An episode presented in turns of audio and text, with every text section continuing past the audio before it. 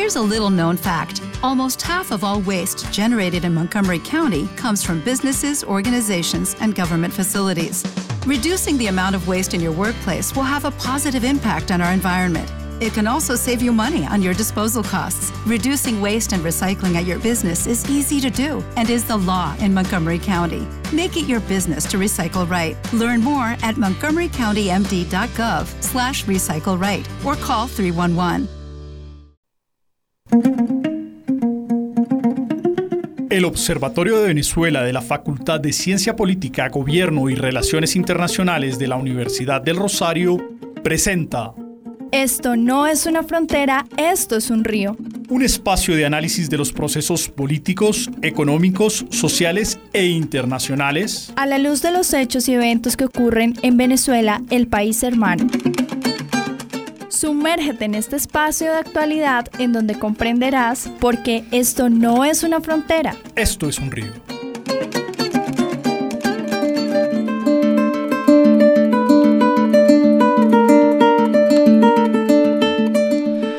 Les damos la bienvenida a Esto no es una frontera, esto es un río, espacio del Observatorio de Venezuela de la Universidad del Rosario. Les habla hoy Chomin Laceras sustituyendo a Ronald Rodríguez en la conducción de este programa. Ronald se encuentra de viaje en el exterior como parte de sus actividades académicas. El programa de hoy lleva por título El LN Malas Amistades, donde buscaremos analizar los orígenes y las implicaciones de la creciente presencia de este grupo guerrillero llamado ELN en Venezuela. Un tema, por cierto, que adquirió vibrante actualidad eh, a raíz del reciente asesinato en, en el estado de Amazonas eh, de Venezuela, en la frontera, al otro lado del Orinoco, de un grupo de cuatro guardias eh, nacionales venezolanos en una emboscada atribuida a este grupo guerrillero. Hecho, por lo demás, que fue consecuencia de la detención en el vecino país eh, por parte de las autoridades venezolanas de un comandante del ELN que operaba en esa apartada zona eh, de Venezuela, del sur de, del sur de, Venezuela. Eh, nos acompaña para tratar este espinoso tema la directora del Observatorio de Venezuela de la Universidad del Rosario, Francesca Ramos. Muy buenos días, Francesca. Muy buenos días, Shomil. Muchas gracias. Un saludo especial a todos nuestros internautas que nos escuchan siempre el lunes eh, a esta hora para abordar temas de Venezuela y dinámicas de la relación colombo-venezolana. Ok, y tenemos también con nosotros como invitado especial al ex canciller Julio Londoño Paredes, quien estuvo al frente de la diplomacia colombiana entre 1986 y 1990 durante el gobierno de Virgilio Barco. Julio Londoño Paredes es profesor titular de la Universidad del Rosario, eh, oficial retirado del, ejército y con una larga trayectoria en el servicio exterior como embajador de Colombia ante Cuba y Panamá y como representante, como máximo representante de Colombia ante la OEA y la ONU. Es un especialista en temas fronterizos que por cierto entre los años 1979 y 1980 encabezó la comisión negociadora colombiana que junto con sus pares venezolanos eh, planteó la hipótesis de Caraballeda, la conocida como hipótesis de Caraballeda, para dirimir el diferendo limítrofe entre ambos países en el Golfo de, Venezuela. Iniciativa que en su época eh, despertó gran polémica y que finalmente eh, eh, no llegó, digamos, a, buen puerto. Bienvenido al programa, profesor Julio Londoño. Mil gracias, para mí es un gusto y un honor estar con ustedes y poder charlar sobre estos temas tan sumamente importantes para la historia política y para la política internacional colombiana. Ok, profesora Francesca, nos gustaría que para iniciar esta conversación y poner un poco en, autos a nuestra audiencia, eh, nos contara, nos, nos, dijera un poco eh, qué es el ELN eh, y cómo, cómo, cómo ha venido actuando, digamos, a lo largo de más de 40 años de, de, actividad, digamos, guerrillera que, que, ha tenido y especialmente cuál, cuál ha sido un poco la, su accionar un poco en, el, en la zona, en qué zonas de frontera con Venezuela ha actuado especialmente hasta ahora. Bueno, gracias, Shomen. Yo quiero darle un saludo muy especial al, profesor Julio Andoño Paredes, profesor emérito de, nuestras facultad, de nuestra facultad, y realmente por acompañarnos hoy eh, en este día. El experto eh, en estos temas es él, así que creo que es muy provechoso, en realidad, para nuestros estudiantes y quienes nos escuchan eh, abordar este tema tan importante. yo, yo quisiera comenzar eh, haciendo referencia a una nota, eh, digamos, a una breve situación descrita por el jefe de gabinete del Ministerio de Relaciones Exteriores de Colombia bajo el gobierno de Samper. Entonces, estamos hablando inicios de la década de los noventas y, y quiero hacerles un recuento de un conjunto de hechos para contextualizar por qué este tipo, digamos, también de actores al margen de la ley eh, que llevan bastante tiempo operando en la zona de frontera han generado dificultades eh, muchas ocasiones en la, en la relación entre Colombia y Venezuela. Y porque me parece importante, digamos, hacer referencia a ello, es para que luego podamos entrar efectivamente a hablar qué es lo distinto que está ocurriendo hoy en día y por qué se ha llegado a esta situación actual y qué es lo que nos preocupa de esta situación que estaba describiendo Shomen al inicio y, en realidad qué deberíamos hacer. Em, entonces, unos breves minutos. Esto es mediados, mediados 1995 y eh, esta es la descripción de algunos de los hechos que han ocurrido justamente en ese año, en ese año y, fueron varios incidentes fronterizos caracterizados por ataques de la guerrilla a territorio venezolano, acusaciones de paso a territorio colombiano de miembros de la Guardia Venezolana y violación de los derechos humanos a ciudadanos colombianos, el desalojo de campesinos colombianos asentados en la serranía del Perijá, problema de robo de vehículos en el vecino país, la presunta participación de un oficial de enlace de la DICIP venezolana en una red binacional, secuestro de ganaderos y colombianos por parte de la guerrilla colombiana, uno de ellos ELN, muy seguramente. Em, eh, eh, el profesor Julio Londoño nos, nos podrá explicar mucho mejor la presencia efectivamente de actores al margen de la ley en la zona de frontera. En 1995 hubo un hecho que generó efectivamente dificultad en la relación bilateral, como fue el caso de Carabobo, donde hubo un acto Em, en el cual eh, eh, la guerrilla atacó un puesto fluvial de Carabobo en Venezuela. Entonces, me parece importante, digamos, poner un poco en contexto. Hace, hace, hace pocos días en la universidad hubo un evento grande sobre crimen organizado transnacional y se habló de la preocupación de varios actores, ELN es uno pero parece que en nuestra frontera operan entre 12 o 14 eh, grupos de crimen organizado transnacional que están operando efectivamente en una zona de frontera. Eh, que cada vez más están poniendo en dificultad la relación entre dos países que hoy en día no tienen comunicación. Yo quisiera hacer este contexto para poder, digamos que empecemos a abordar eh, eh, em, em, el actuar de estos grupos y en particular el ELN con el incidente que ocurrió eh, hace pocos días en territorio venezolano. Bueno, yo, yo, yo em, empezaría por decir que yo tengo la impresión bastante firme de que el LN fue una invención del gobierno de Cuba con el propósito de vengarse, si se quiere utilizar esa palabra, de Colombia por las diferentes acciones que tomó nuestro país con ocasión de la expulsión de Cuba de la Organización de los Estados Americanos y el aislamiento de que fue objeto Cuba.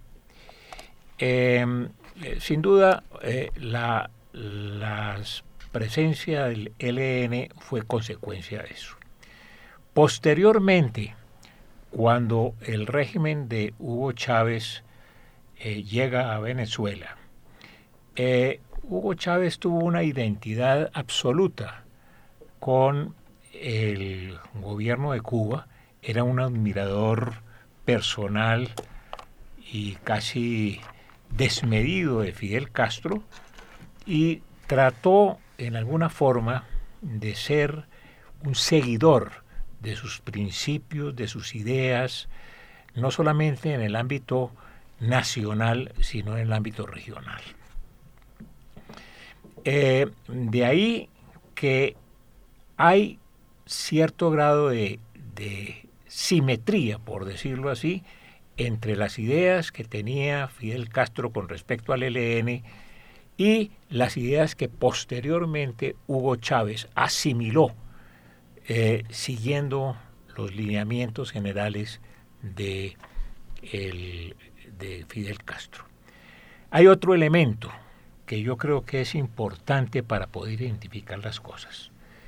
Escuché en muchas oportunidades a altos oficiales de las Fuerzas Armadas venezolanas, algunos de ellos en retiro, eh, con una tesis un poco curiosa que consistía en que, eh, como ellos siempre consideraban que el ejército colombiano y Colombia en general, lo que pretendía siempre era invadir a Venezuela, sea en el Golfo de Venezuela, sea en Arauca, sea en el río Orinoco, sea en el Catatumbo, es un síndrome, un síndrome que no se ha modificado. Y consideraron que la mejor acción, la mejor estrategia que se podía tener para evitar esa supuesta, entre comillas, invasión de Colombia a Venezuela, era que las Fuerzas Armadas colombianas estuvieran suficientemente ocupadas con las guerrillas colombianas en el ámbito doméstico para evitar que pudieran organizarse en un momento determinado para tomar acciones en ese sentido. Entonces ahí hay una doble situación. Por una parte, la identidad del Ejército de Liberación Nacional con las ideas de Fidel Castro, heredadas por Chávez de una parte, y luego esa tendencia general de ayudar y proteger en alguna forma a la guerrilla colombiana para evitar que las Fuerzas Armadas colombianas pudieran en un momento determinado organizarse y actuar contra territorio, contra territorio venezolano. Eso unido finalmente a otro hecho, a que Hugo Chávez siempre trató de considerar al Ejército de Liberación Nacional eh, como un, un elemento para que él siguiendo la huella que había seguido con Fidel Castro, con varios gobiernos, pudiera en un momento determinado asumir un liderazgo en una concertación de acciones de paz entre Colombia y el Ejército de Liberación Nacional, en principio, y si era posible, con las FARC. Quería preguntarle, ya que está tocando este tema, parecía más bien que tenía el, el, gobierno de Chávez y después Maduro tenían una relación más bien preferente, parecía en apariencia por lo menos, ¿no? Con las FARC. Sin embargo, ¿qué, qué, qué pasó para que ahorita aparentemente eh, haya esta relación, digamos, tan cercana con, con el ELN? ¿Será que el proceso de paz con las FARC generó un cambio en este sentido? Eh, eso se debió esencialmente haga un fenómeno un poco curioso en mi forma de, ver las cosas. El gobierno de Cuba favoreció y sirvió de sede durante las administraciones de Andrés Pastrana y de Álvaro Uribe a negociaciones con el Ejército de Liberación Nacional. Fui yo el negociador precisamente destinado con el gobierno en compañía del alto comisionado para la paz de turno que hubiera en ese momento en el país. Eh, los cubanos eran muy estrictos en ese sentido con los señores del ELN en las negociaciones, les daban una serie de facilidades para mm, durante el desarrollo de las negociaciones en sí mismas, eh, buena comida, buen alojamiento, etc. Pero apenas se terminaban las reuniones que eran periódicas, entonces, los, señores del ELN iban a pasar en la misma condición de los cubanos residentes en, Cuba. Eh, eso llevó a que el ELN en un momento determinado eh, prefirió, prefirió eh, cambiar a Cuba por Venezuela, porque en Venezuela les daban mayores facilidades, tenían una mejor acogida, mm, una serie de condiciones mucho más favorables. El los señores del ELN se lograron dirigirse directamente a Chávez para pedirle que transfiriera y aceptara que fuera Venezuela la que sirviera de mediadora o de buen oficiante y no Cuba. Así lo hicieron. Eh, Chávez aceptó en principio y en un viaje que hizo el comandante Chávez aquí a Bogotá, que fue recibido por el presidente Álvaro Uribe, recuerdo, en, la finca presidencial del norte de Bogotá, yo no me acuerdo cómo es que se llama, Ato Grande, eh, As a new Western Union customer, you can enjoy a $0 transfer fee on your first international online money transfer. Send money to your family and friends back home the fast, easy, and reliable way. Visit westernunion.com or download our app today to get started, and your first transfer fee is on us. FX gains apply, not available for credit cards and transfers to Cuba. Services offered by Western Union Financial Services Inc. and MLS 906983 or Western Union International Services LLC and MLS 906985. El Hugo Chávez en vivo y en directo le dice al presidente Uribe, mira presidente, el ELN me ha pedido que lo sirva de mediador en la guerrilla. Y el presidente Uribe en vivo y en directo, con empanaditas y jugo de guayaba, dijo, claro que sí, listos. Y entonces el ELN se trasladó hacia Venezuela. El traslado de las negociaciones del ELN de Cuba a Venezuela generó que el gobierno venezolano empezó a tomar acciones preferenciales de refugio, de apoyo con los señores del ELN. Eh, en varias oportunidades, las negociaciones con el ELN durante esas administraciones se hicieron en Venezuela.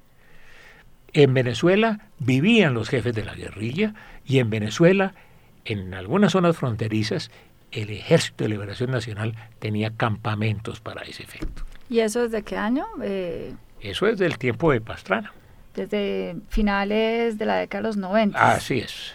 Y, y por eso me parece interesante, justamente porque este es un tema que ahora tiene un matiz distinto justamente por lo que por lo que nos acaba de explicar con la llegada también del gobierno de Hugo Chávez empieza a tener un giro diferente pero la presencia de distintos actores y en este caso el ELN venía desde los 90 siendo un dolor de cabeza en la zona de frontera. Así es. Y, y, y, de ahí entra efectivamente, luego a finales de la década de los 90, el gobierno de Pastrana en el marco de los procesos de negociación.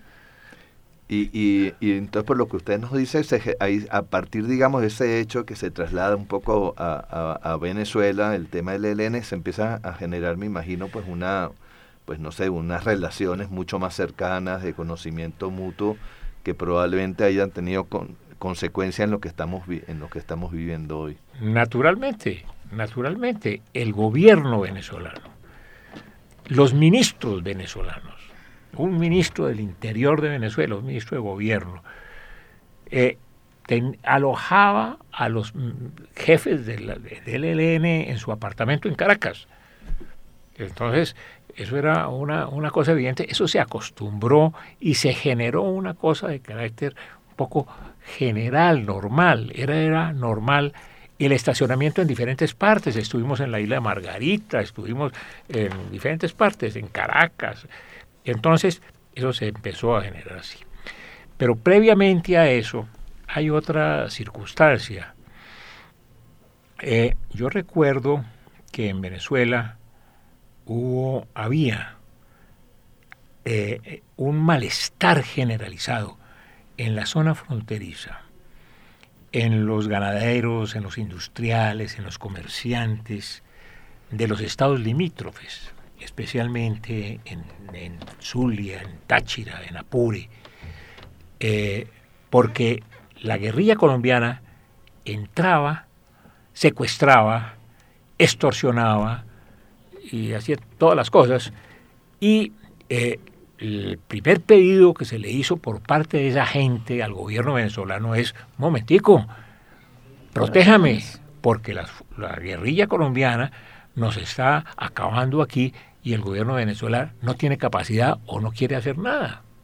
Entonces, a mi juicio, hubo un acuerdo tácito en el sentido de que decirle, bueno, eh, la guerrilla puede estarse por acá, etcétera, nosotros nos podemos hacer un poco los de la vista gorda, pero no actúen contra los venezolanos que están en territorio venezolano.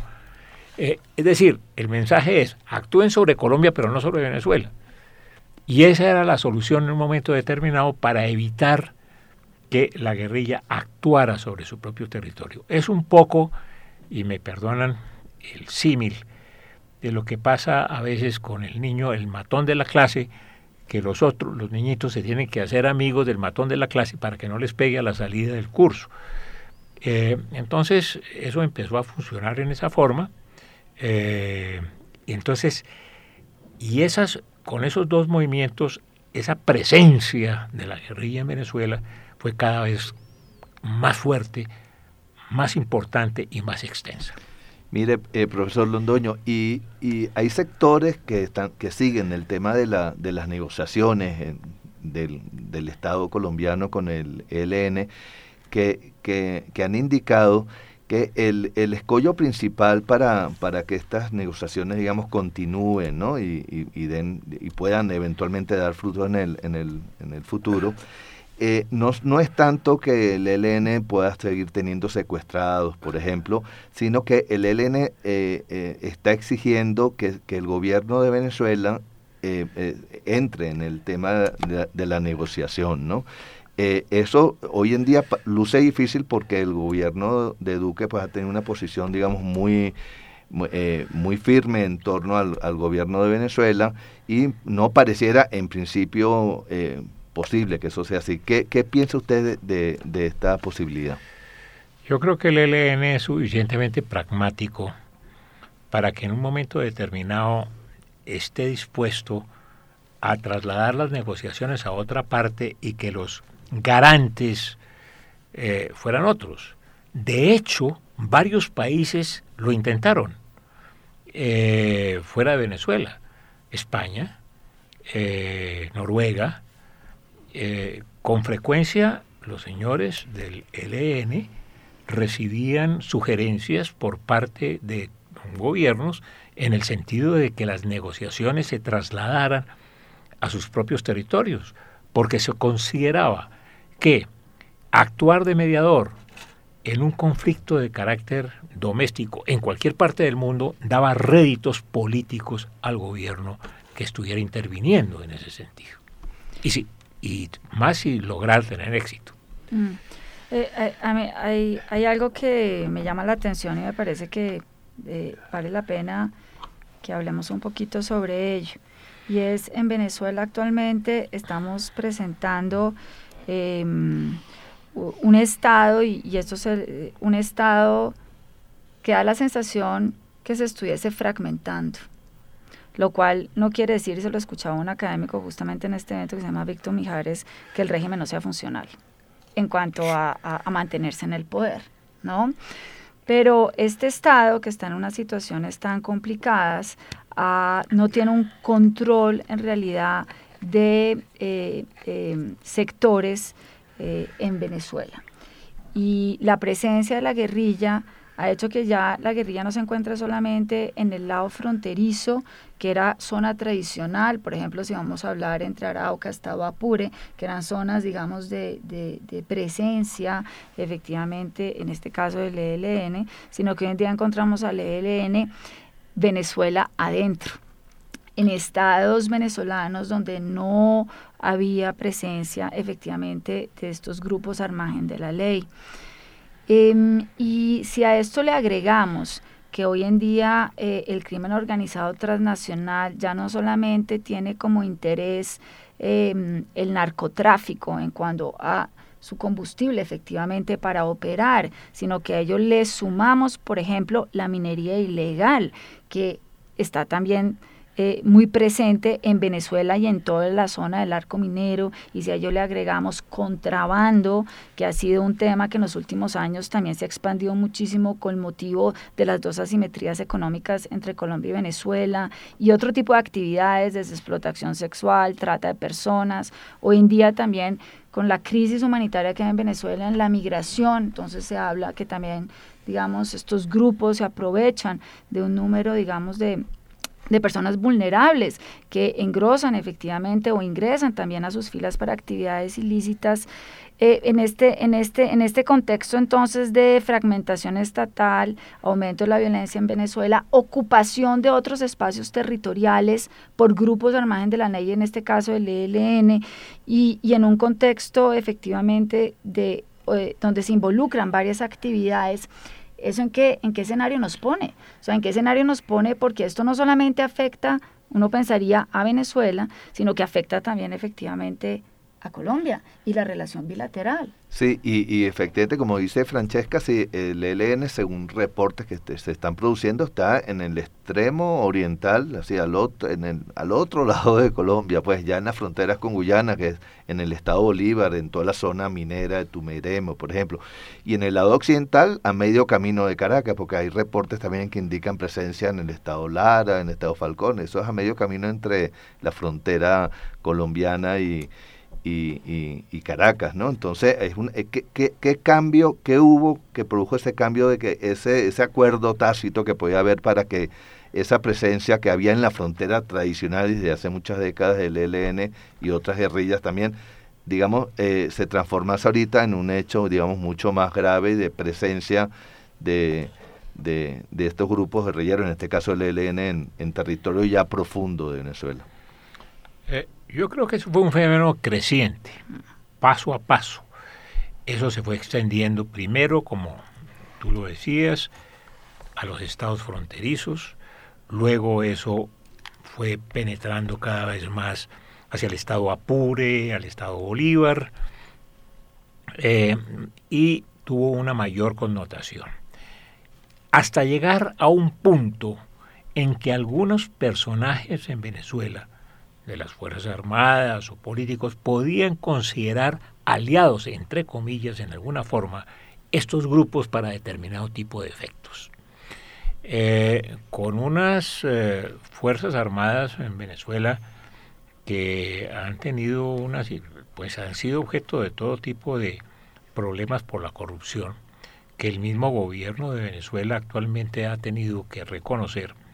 Entonces eso se prestó precisamente para ese, ese, esa situación de corrupción generalizada que se presentaba en determinados estamentos, utilizar esos medios para poder, por diferentes conductos y diferentes medios, beneficiarse de la situación conflictiva que podría existir en el país. Con ciertos focos, evidentemente, la explotación de oro en el Estado Bolívar, etcétera, eh, y así en diferentes regiones del país. Yo creo que eso es un gran riesgo para, para Venezuela, porque como lo dijo Francesca hace un rato, hay antecedentes muy claros de actos en los cuales la guerrilla colombiana ha atacado a las Fuerzas Armadas venezolanas. Este hecho que usted citaba al principio, del, de lo que se ha presentado en el Estado Bolívar, pues se ha presentado en situación mucho, mucho mayor y mucho peor, si se quiere decir, eh, de tiempos atrás. El caso de Carabobo en, el estado Apure eh, fue evidente, fue un, caso que dio la vuelta al mundo, que un diputado venezolano luchó para ante los organismos de derechos humanos para hacer ver la realidad de lo que se había presentado y pues cosas por el estilo. Entonces yo creo que es un, alto riesgo para Venezuela. Y el problema es que yo no sé si las Fuerzas Armadas de Cooperación de Venezuela y el ejército venezolano tienen la capacidad, la experiencia y la experticia que tienen las Fuerzas Armadas colombianas para poder en un momento determinado neutralizar un problema de esa magnitud en su propio territorio. Ahora, nos, nos, estamos enfrentando a un hecho en, en apariencia contradictorio, ¿no? Si, si hubiera una alianza una alianza tácita con el ELN, ¿por qué se produce, por ejemplo, un ataque de, de, de un aparente ataque de efectivos del ELN a, a, miembros de la, de la Guardia Nacional venezolana, con, y además un ataque pues con, con un con un resultado pues sangriento y con y, fatal no para para cuatro efectivos de, de la Guardia Nacional venezolana. Así porque eh, eh, es como pareciera contradictorio. Una explicación pero no sé qué información tienen ustedes. una una una podría ser que, que, que haya intereses dentro de las propias Fuerzas Armadas venezolanas y de la Guardia Nacional venezolana, no hay, digamos, un mando único, sino que hay intereses económicos por el tema minero, de la explotación minera, y que hay, hay grupos internamente que se están enfrentando y que el ELN pudiera estar apoyando a un grupo o a otro. No sé, porque a mí me luce un poquito contradictorio que habiendo aparentemente esa, esa, esa, esa alianza, digamos, en, en algún grado, ¿por qué luego se produce este ataque? Sí, yo no tengo información al respecto, pero eh, me parece, me parece interesante esa mirada de no ver blanco y negro, de que hay, y, y, y, muy bien, como nos decía efectivamente em, el embajador Julio Londoño, entre comillas, una alianza, porque uno finalmente, uno, uno parte que los grupos, estos grupos organizados trans Lucky Land Casino asking people what's the weirdest place you've gotten lucky? Lucky? In line at the deli, I guess? Aha, in my dentist's office. More than once, actually. Do I have to say? Yes, you do. In the car before my kids' PTA meeting. Really? Yes. Excuse me, what's the weirdest place you've gotten lucky? I never win and tell. Well, there you have it. You can get lucky anywhere playing at LuckyLandSlots.com. Play for free right now. Are you feeling lucky? No purchase necessary. Void where prohibited by law. 18 plus. Terms and conditions apply. See website for details. Hey guys, it is Ryan. I'm not sure if you know this about me, but I'm a bit of a fun fanatic when I can. I like to work, but I like fun too. It's a thing. And now the truth is out there. I can tell you about my favorite place to have fun. Chumba Casino. They have hundreds of social casino style games to choose from with new games released each week. You can play for free anytime, anywhere and each day brings a new chance to collect daily bonuses. So join me in the fun. Sign up now at ChumbaCasino.com. No purchase necessary. BGW. Void were prohibited by law. See terms and conditions. 18 plus. Nacionales, ellos tienen sus intereses. Ellos trabajan por sus intereses. Y uno de los, una de las actuaciones claras del crimen organizado transnacional es ocupar territorio porque eso les da poder para sus intereses. Yo no sé qué ha pasado, pero esto demuestra efectivamente que hay distintos grupos ¿no? Distintos grupos, sea por parte, digamos, de la fuerza pública a la hora efectivamente de atacar, eh, en, en, este caso puntual que se estaba hablando, a un grupo del ELN y luego la respuesta que hubo del ELN y el cual terminó con un balance de fallecidos de la fuerza pública, de los, de los militares venezolanos. Y, y esto es grave. Esto es grave, pero esto nos muestra efectivamente que la cosa no es una línea directa, ¿no? De apoyo eh, eh, efectivamente total del gobierno de al lado hacia este grupo al margen de la ley. Y creo que sobre eso hay que hacer énfasis porque a veces en Colombia y en los medios de comunicación ese mensaje no se presenta y al contrario se presenta el otro y eso también puede ser muy complicado. ¿Por qué? Y, y por eso, por lo siguiente, el crimen organizado transnacional, y es que ellos mismos se definen transnacionales, solamente se puede combatir con medidas transnacionales. Hasta ahora es muy difícil atacar a este tipo de grupos de manera unilateral. Se les puede hacer un daño, pero es muy difícil reducirlos.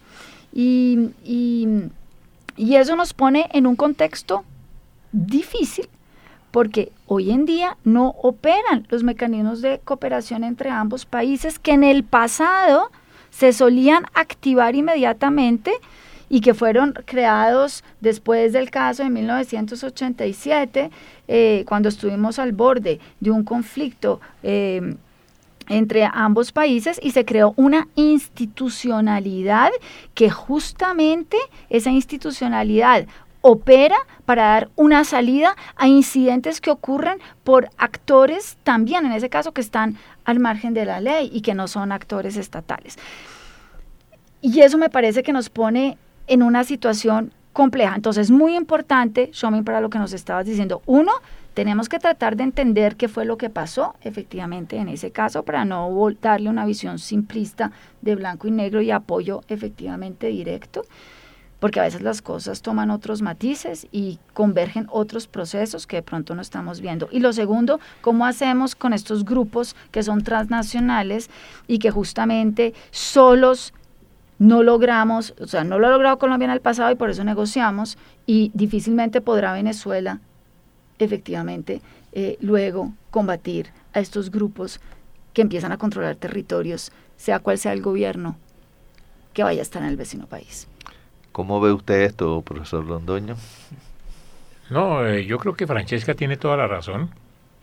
Eh, este tipo de actividades eh, transfronterizas de los fenómenos clásicos que se presentan en la frontera con Venezuela, tan conocidos de las opiniones públicas, son sumamente complejos, sumamente difíciles y muy conocidos.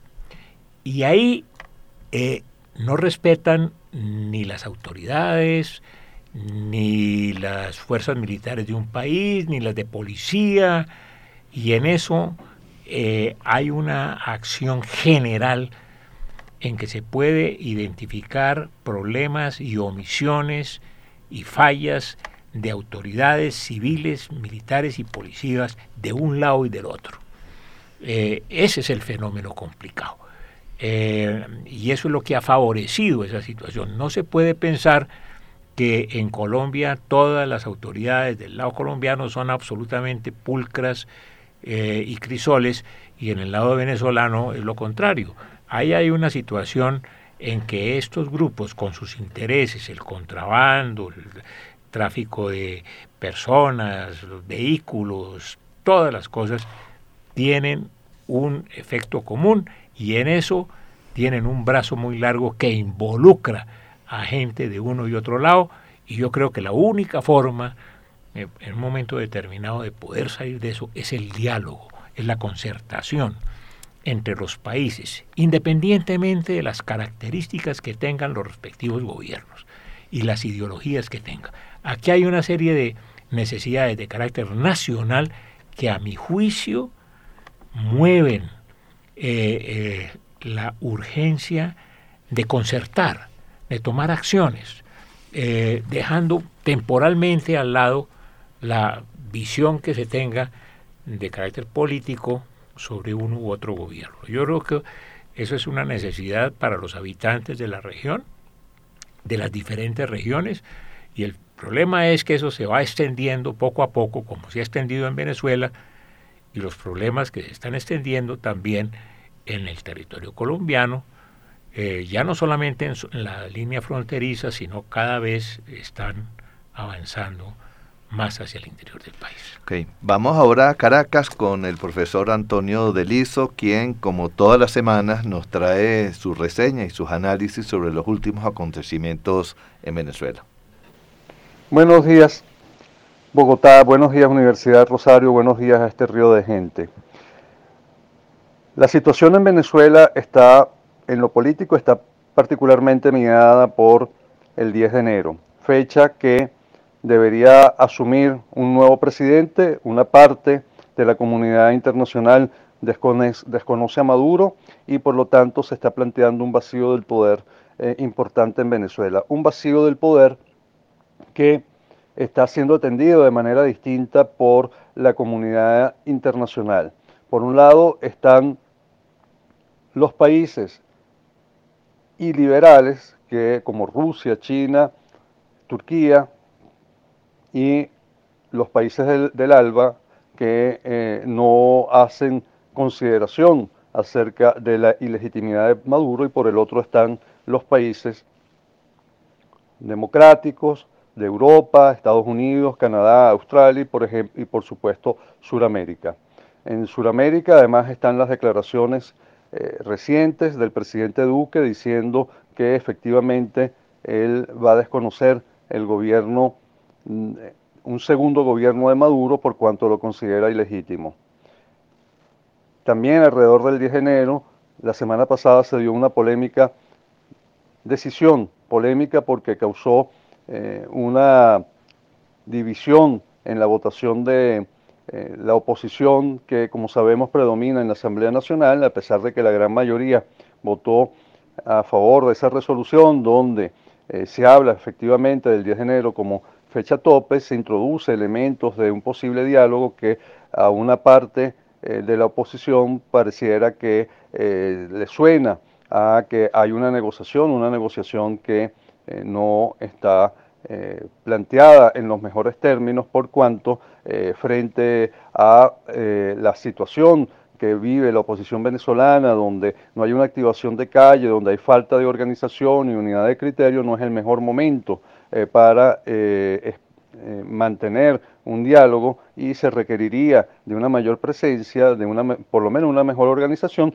mejor organización que es lo que se tiende con el Frente Amplio Venezuela y, los congresos, primero regionales y después internos, que, tratan, que han tratado de, realizarse. Por cierto, empezó este fin de semana y hubo una participación mayoritaria realmente importante sobre que mm, permite vislumbrar que el Frente Amplio podría ser una solución a la crisis que la oposición está manifestando desde que la Mesa de la Unidad eh, Democrática, la MUD, eh, entró en descenso, en declive por las decisiones del gobierno de eh, pisar el acelerador del autoritarismo de, de, las elecciones no competitivas.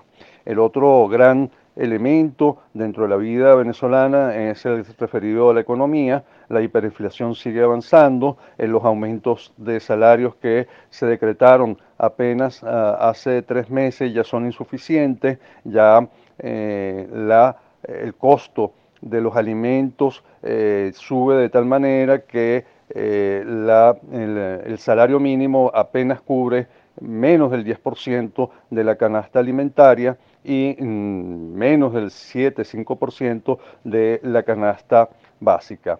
Eh, el problema sigue agravándose por cuanto el gobierno sigue empeñado en controles, controles que no sirven para nada y que el mejor ejemplo es el caso eh, de la carne, eh, producto que está escaseando por decisiones de políticas de controles en las cuales participan inclusive los gobernadores de los estados productores de carne que han decidido quedarse con una parte del rebaño y no llevarla a Caracas, causando graves problemas de escasez en la ciudad.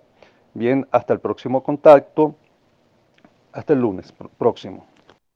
Estás escuchando, esto no es una frontera, esto es un río.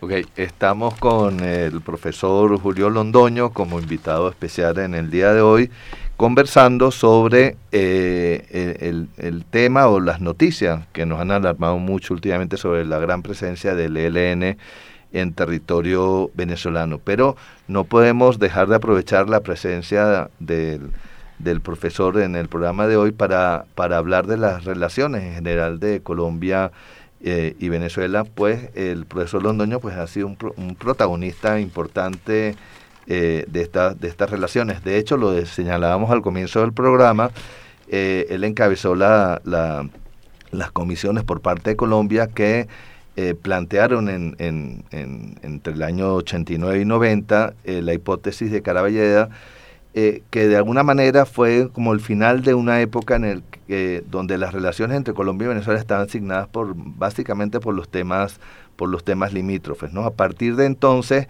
eh, em, entraron en, juego otros, otros temas, eh, las relaciones se dinamizaron mucho a nivel, a nivel económico y aunque posteriormente, eh, bueno, también las relaciones no fueron tampoco por el mejor de los caminos y presentaron otros, otros problemas que eh, y nos estamos y hoy estamos ante una situación digamos donde no tenemos embajadores ni en, ni en uno ni en el otro país y, las comunicaciones entre ambos países están bastante eh, bastante bastante dañadas. Pero eh, creo que es importante hacer notar y creo que el profesor nos puede hablar algo sobre eso que de alguna manera las, las relaciones se desgolfizaron como se como se habla un poquito en el argot diplomático eh, y que pasaron otros temas pasaron a, ser más, más importantes. ¿Qué nos puedes decir sobre esto, profesor? Bueno, hay un punto de quiebre en las relaciones entre Colombia y Venezuela absolutamente evidente. Eso fue en el año de 1990. Después de la crisis de la corbeta Caldas en el año de 1987, asumió la presidencia de la República de Venezuela por segunda vez Carlos Andrés Pérez. Carlos Andrés Pérez tomó una decisión, yo me reuní con él varias veces en la Embajada de Colombia en Caracas, siendo ya presidente electo, tomó la decisión de cambiar el rumbo de las relaciones entre los dos países y el presidente de Colombia, Virgilio Barco, cucuteño y conocedor de la frontera tomó la misma línea, revolucionar las relaciones. Se hizo una reunión en Santa Marta, se firmó un documento fundamental que fue el Acta de San Pedro Alejandrino, que cambió completamente la relación entre Colombia y Venezuela. Las inversiones cuantiosas, la balanza comercial, las relaciones fronterizas, el problema de los indocumentados, todas las cosas se cambiaron fundamentalmente en ese momento. Y ese acuerdo y esa política, esa dinámica de la política colombo-venezolana, continuó hasta los primeros años de Hugo Chávez, cuando se empezaron a presentar los problemas entre uno y otro país. Em, pero en general yo creo que las relaciones colombo-venezolanas, que como usted señalaba, me ha tocado en las, no solamente en lo de Caraballeda, porque yo entré a negociar con Venezuela desde el año 69 en las negociaciones de Roma, eh, el, las relaciones entre Colombia y Venezuela han sido como se había una telenovela cubana de los años 50 que se llamaba El derecho de nacer y que el eslogan era era una historia de amor y dolor. Eh, eran una especie de montaña rusa con grandes subidas, amores y con grandes bajadas de desamores. Recuerdo que en un momento determinado eh, Hugo Chávez le regaló al presidente Andrés Pastrana su corbata porque se la elogió en una parada militar. Eh, y después mandaba 10 batallones a la frontera para apoyar eh, al Ecuador. It is Ryan here, and I have a question for you. What do you do when you win? Like, are you a fist pumper? a woohooer, a hand clapper, a high fiver. I kind of like the high five, but if you want to hone in on those winning moves, check out Chumba Casino. At ChumbaCasino.com, choose from hundreds of social casino style games for your chance to redeem serious cash prizes. There are new game releases weekly, plus free daily bonuses. So don't wait. Start having the most fun ever at ChumbaCasino.com. No purchase necessary. VGW. Void were prohibited by law. See terms and conditions. 18 plus. Judy was boring. Hello. Then Judy discovered ChumbaCasino.com. It's my little escape. Now Judy's the life of the party. Oh, baby, Mama's bringing home the bacon. Whoa, take it easy, Judy. The Chumba life is for everybody. So go to ChumbaCasino.com and play over 100 casino style games. Join today and play for free for your chance to redeem some serious prizes. ChumbaCasino.com.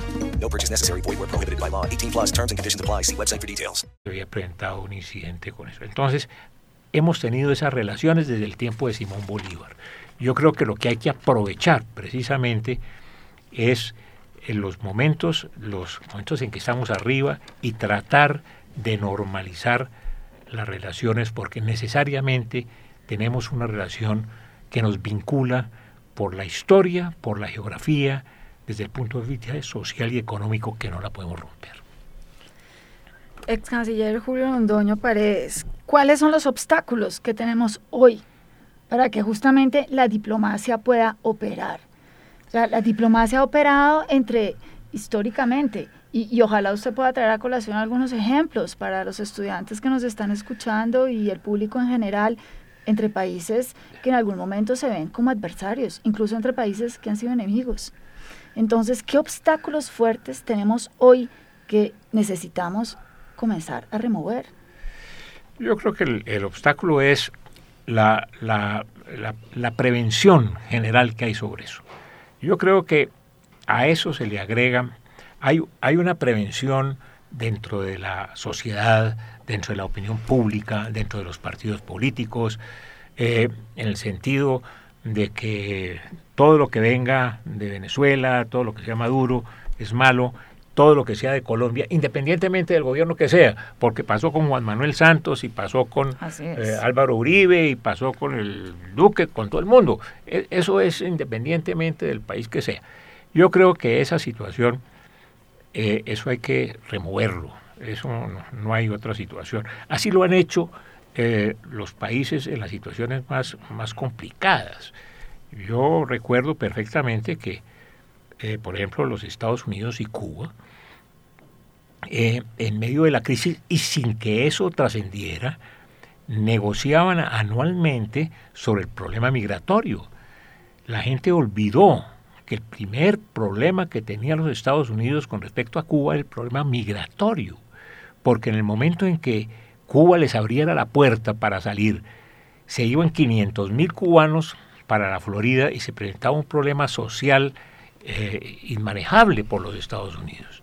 Pero para evitar eso, siempre se reunían y los Estados Unidos le daban a Cuba el mayor cupo imaginable de residentes eh, que podía haber en América Latina. Le dan 20 mil anuales, a Colombia cero. Entonces, eh, siempre había una negociación, una concertación en los momentos de crisis. Es precisamente, a mi juicio, en los momentos de crisis donde hay que tener activos los diálogos, aún hasta el último momento. Eh, Antonio de Lizo, en su reporte que nos acaba de hacer ahorita de Caracas, nos dice que eh, el tema que se está ahorita comentando en Venezuela, y también creo que se está comentando mucho en las cancillerías de, de los países, especialmente los países, digamos, del mundo occidental, es el, el, 10 de enero, que es la fecha en que termina el mandato constitucional de, del presidente Maduro, ¿verdad? Y eh, eso pareciera eh, que sería... Que, que, que, muchos de estos países no, no van a reconocer, digamos, al, al gobierno venezolano a partir de, de, esa fecha, digamos, aferrándose pues, a, un, a un tema constitucional eh, venezolano, pues estos países no reconocieron las elecciones que realizó, digamos, el régimen venezolano y donde Maduro resultó, donde Maduro resultó vencedor. Esto sería un obstáculo eh, mayor, digamos, para retomar, digamos, esa diplomacia que tanto Francesca como usted están, están poniendo sobre la mesa como una necesidad para que los problemas que hay entre los dos países y que hay en la zona fronteriza puedan buscar cauces de, de solución. Eh, precisamente en el caso de Estados Unidos y Cuba, eh, los Estados Unidos nunca reconocieron el, gobierno ni el régimen castrista en ninguna época ni en ningún momento, pero eso de ninguna manera modificó los contactos que estaban teniendo frecuentemente. La gente se olvida que decían que no había relaciones y el jefe de la oficina de asuntos de los Estados Unidos en La Habana era un embajador de carrera eh, del Departamento de Estado y la Embajada de los Estados Unidos en Cuba tenía 350 funcionarios. Eh, entonces, obvio, nominalmente no existían, pero eso son cosas que se pasan por delante. Eh, Cuba estuvo durante mucho tiempo, además, sin el reconocimiento de muchos países latinoamericanos entre otros Colombia. Eso no optó para que Colombia no entrara en negociaciones en su momento con Cuba, que se restablecieran las relaciones y que se llegara a una relación cordial, muy efectiva con Fidel Castro. Sí, que sería cuestión de retomar relaciones, digamos, de Estado, más allá, digamos, de las de, de, de, los gobiernos de turno que va a haber o de eh, aspectos de carácter, por ejemplo, ideológico. Sobre todo cuando hay intereses nacionales que lo requieren que lo eh, requieren, sea por un lado nuestra frontera. Yo me acuerdo que en el año, eso de pronto fue, estamos 2018, 2012 o 2013, hablábamos en una entrevista que le hicimos, hablábamos del dolor de cabeza que se estaba convirtiendo la zona de frontera para ambos gobiernos. En ese momento, por eh, todos los niveles de violencia, inseguridad y narcotráfico que estaba ocurriendo y hablábamos de la necesidad de reestructurar la relación bilateral Em, porque es un tema de interés de Colombia y seguramente también pues de Venezuela, pero son intereses nacionales y, y el manejo migratorio también lo es. Y, y, ahí efectivamente a mí me parece que ha sido sumamente ilustrativo eh, esta explicación que nos ha hecho, por ejemplo, el caso de la relación entre Estados Unidos y Cuba, y, y, que ayuda muchísimo, de verdad, para que la gente entienda y no vea, no vea, digamos, no salidas y no manejos necesarios, oportunos de interés nacional para Colombia em, en, en, esta relación con el país vecino con el cual compartimos 2.219 kilómetros de una frontera porosa. Ahora, profesor Londoño, no podemos eh, desaprovechar su presencia aquí un poquito para conversar de un tema que creo que es fundamental hoy en día en las relaciones eh, colombo-venezolana y que además que tiene implicaciones geopolíticas de una manera en toda la región y es el tema de la, de la, inmigración, de la emigración venezolana y, los efectos que tiene eh, en, en, especial en Colombia, que es el país que más migración está, está recibiendo, pero que también tiene efectos importantes en otros países como Perú, Ecuador, eh, Chile, Argentina. Eh, eh, y que puede tener efectos que, digamos, que son, pueden ser, digamos, graves, pueden tener consecuencias en, en, estos países, porque es una migración ya millonaria, si no estamos hablando de decenas de miles ni de cientos de miles, sino ya estamos hablando de, de millones de venezolanos, pues las cifras varían, depende la fuente, pero estamos hablando de dos, tres millones de venezolanos que están fuera del país y, de los cuales Colombia ha, recibido una, una porción importante. Eh, ¿cómo, ¿Cómo está viendo usted el tema de la, de la migración y las consecuencias que, eso puede tener en Colombia y, yo diría que también en, en toda la región? Eh, naturalmente que, ante todo, Colombia nunca pensó que eh, fuera receptora de una migración venezolana de esa magnitud si a alguien le preguntaran hace 15 años o 10 años sobre eso, le decían que estaba loco. Eso era una cosa de ciencia ficción imposible. Nosotros nunca estábamos preparados para que eso se presentara. A lo que estábamos acostumbrados es que había una emigración hacia Venezuela, no masiva, sino paulatina y por razones de otras características. Pero es un problema muy complicado. Yo creo que el gobierno de Colombia ha actuado de una forma acertada en el hecho de acudir a la comunidad internacional y presentar ante la comunidad internacional la magnitud del problema. El problema y el afán que yo tengo es que los países y los organismos internacionales en su momento hacen presencias simbólicas. No es que vayan a hacer un plan Marshall para arreglar las cosas ni nada que se parezca, sino que un señor da 24 millones de dólares, el otro da 100 mil dólares para algunas cosas, pero no hay, no creo que se llegue a un plan de esas características. Eh, y el otro problema que yo estoy viendo en Colombia paulatinamente no es sino prender el radio y la televisión.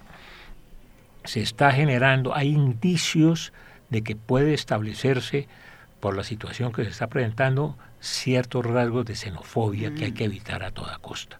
A mí se me hace eso sumamente peligroso, sumamente complicado y que algo que habrá que hacer sobre ese particular. No sé qué, pero es un problema que está sobre la mesa. Habrá que trabajar mucho en temas de integración social, de integración social, al fin y al cabo, entre dos, como siempre se ha dicho, entre dos pueblos hermanos, que no tenemos la barrera idiomática ni cultural, porque como bien se decía al inicio de este programa, compartimos además identidades eh, culturales similares en las zonas de frontera y, y, y, para combatir efectivamente contra estos fenómenos de xenofobia que pueden ir increciendo. Así lo veo, sin duda. Yo creo que tiene que ser ese el rumbo y hay que tomar acciones en ese sentido.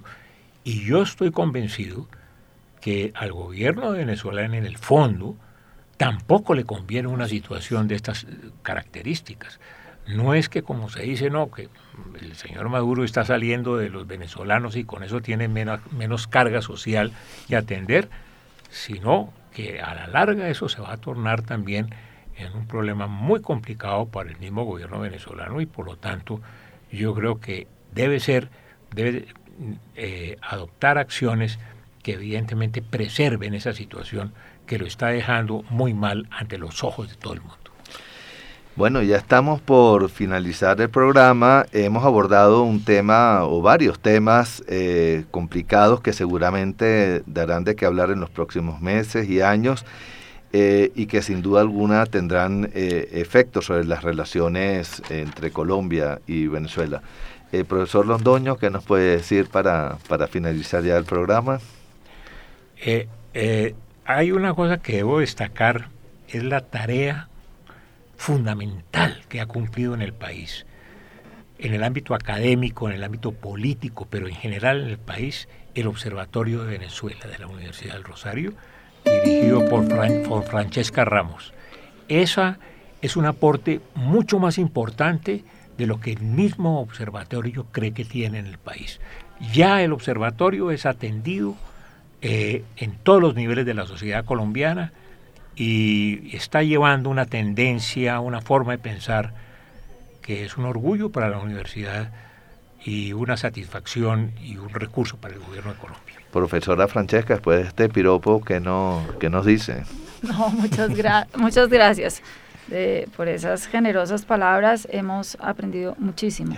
Y yo particularmente eh, de usted, de toda su experiencia, ¿no? En este caso, y creo que ha sido realmente muy provechoso para el Observatorio de Venezuela, porque creemos, partimos y trabajamos pensando que Venezuela es el vecino más importante para Colombia.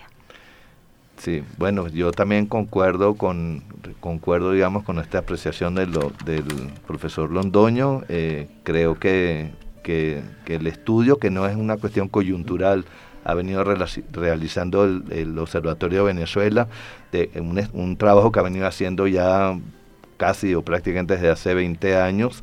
Eh, creo que está rindiendo hoy en día sus frutos y además en un momento donde eh, donde, donde hay grandes problemas y donde creo que hace mucha falta el, digamos, la palabra y el trabajo y los estudios de, de, un grupo pues, de académicos y profesores que están muy seriamente abordando los problemas que vivimos Colombia y Venezuela. Bueno, ya estamos ya pues ya, ya finalizando, vamos a despedirnos a nuestra audiencia, eh, le decimos que también pueden seguirnos a través del Twitter, eh, arroba eh, observatorio o V, o V pequeña, raya en el piso, U Rosario, y la del semillero del Observatorio de Venezuela que integran estudiantes de esta universidad, arroba semillero o V pequeña. Eh, y pueden también escuchar los programas y descargarlos en Spreaker, donde pueden encontrar todos los programas eh, que hemos hecho hasta, hasta ahora y que eh, ya lo hemos venido anunciando, vamos a llegar muy próximamente al programa número, 100, que pues debe ser motivo de muchísima, de mucha celebración.